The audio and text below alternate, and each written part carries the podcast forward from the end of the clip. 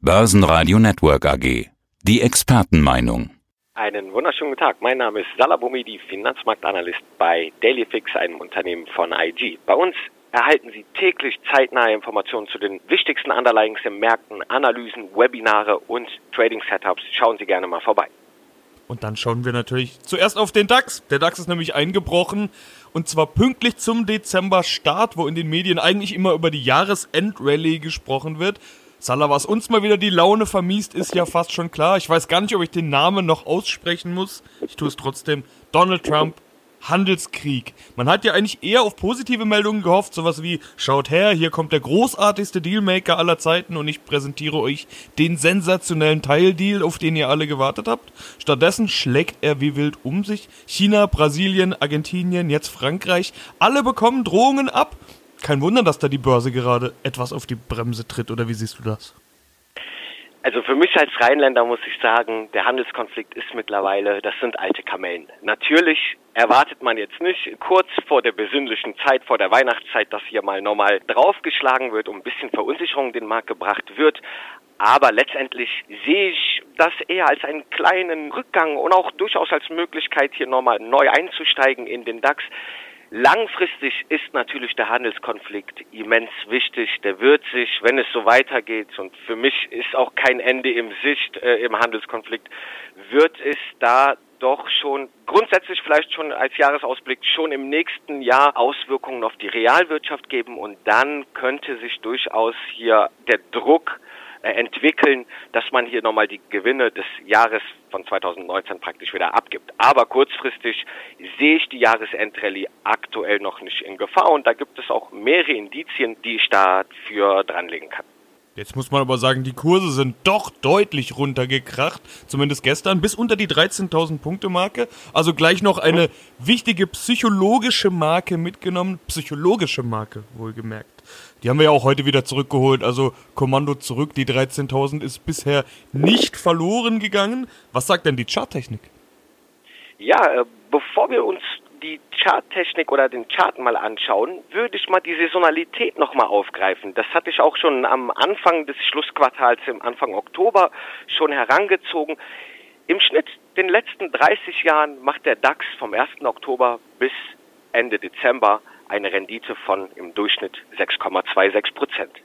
Aktuell, wenn wir uns seit 1. Oktober den DAX mal anschauen, bis heute hat er im Schnitt 6,36 Prozent gerade an Rendite erwirtschaftet im Schlussquartal. Das heißt, wir liegen immer noch oberhalb der Durchschnittsrendite der letzten 30 Jahre. Also, um jetzt hier schon direkt zu sagen, die Jahresendrallye, die ist vorbei oder die ist passé oder wir kriegen hier alle schlechten Dringe, äh, sind drei sozusagen, wir kriegen drei Jahre in Folge jetzt eine negative Rallye.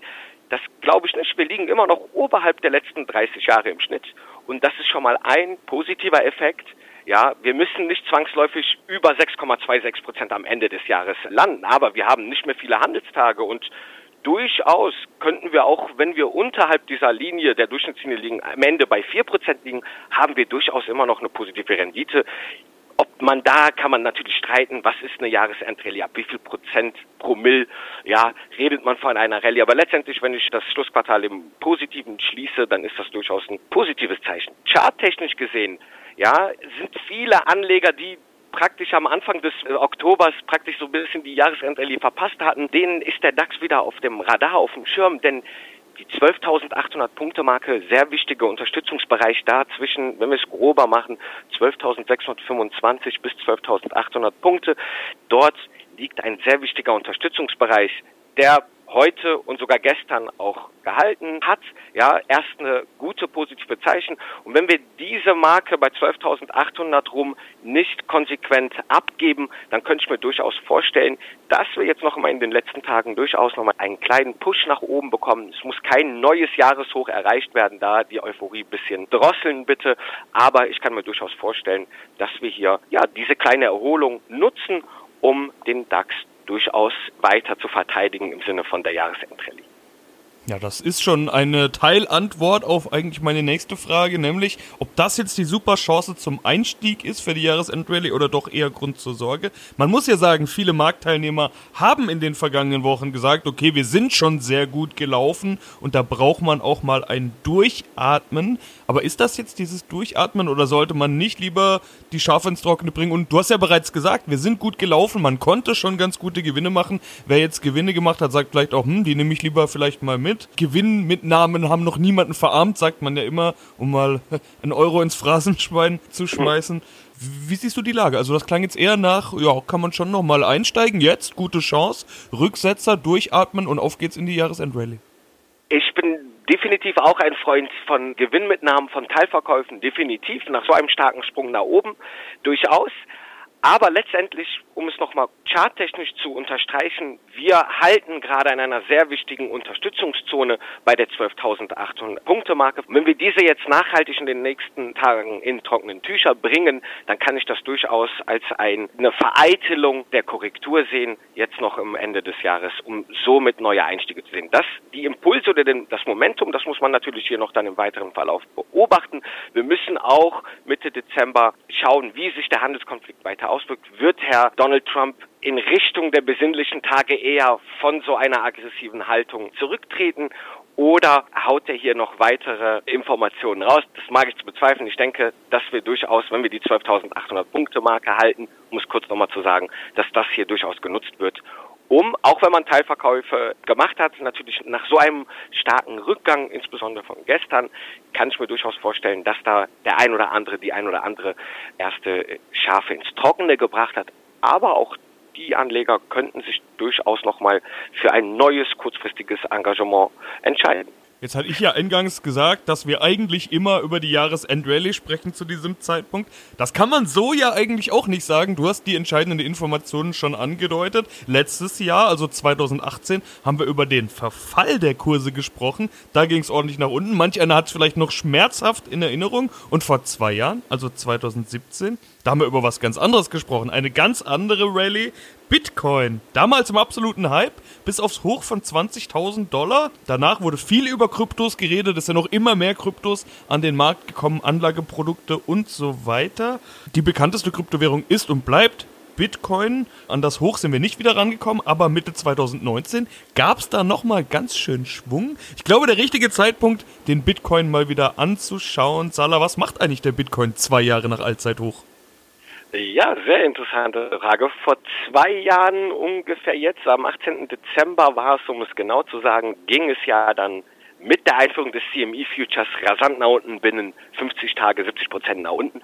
Und damals hieß es ja bei ganz vielen Anlegern oder auch Marktkommentatoren, der Bitcoin ist abgeschrieben, die Reise geht gegen Null. Ja, wer hätte das gedacht, dass wir jetzt letztendlich, um es jetzt mal einfach zusammenfassend zu sagen, dass wir hier immer noch über 6000 Dollar liegen, dass wir hier eine, seit April eine sehr schöne Rallye gehabt haben, wo wir zeitweise ja Richtung 14.000 US-Dollar Marke gegangen sind, ja, wie du schon gesagt hast, im Sommer nochmal hier so eine schöne Sommerrallye hatten. Um es allgemein zu halten, der Bitcoin verteidigt sich, der Bitcoin steckt noch in seinen Kinderschuhen, etabliert sich aber in den Markt. Wir haben in diesem Jahr den Bugged Future jetzt neu im Markt gesehen. Praktisch jetzt kann man Bitcoin-Terminkontrakte auch physisch setteln, wo letztendlich auch der Bitcoin als Underlying hier jetzt auch zum Tragen kommt, kann natürlich im weiteren Verlauf einen Effekt auf den Bitcoin haben und eine sehr erfreuliche Nachricht, die zeigt, dass institutionelle Anleger weiterhin Interesse und Nachfrage nach Kryptowährungen, insbesondere Bitcoin haben. Die zwei großen Börsen ICE, also Bugged Future und die CME Future Börse planen jetzt auch Optionen auf den Bitcoin und das bedeutet, dass diese großen Börsen jetzt auch sich auf das Optionsgeschäft im Bitcoin niederlassen und damit auch dieses Geschäft vorantreiben wollen. Zeigt aber letztendlich, institutionelle Anleger sind dabei. Sie fragen danach nach. Sie wollen sich absichern und diesen Markt praktisch sich in diesem Markt engagieren. Und das ist jetzt allgemein, ohne jetzt auf charttechnische oder fundamentale Sachen einzugehen, zwei Jahre danach durchaus ein gutes Zeichen für den Bitcoin. Ich schreibe ihn weiterhin nicht ab. Ja, die Korrekturen waren als Charttechniker eigentlich ja eine logische Schlussfolgerung, what goes up must come down, wie man es fürs Phrasenschwein jetzt nochmal auf Englisch sagt. Was stark nach oben geht, muss natürlich auch sich wieder korrigieren.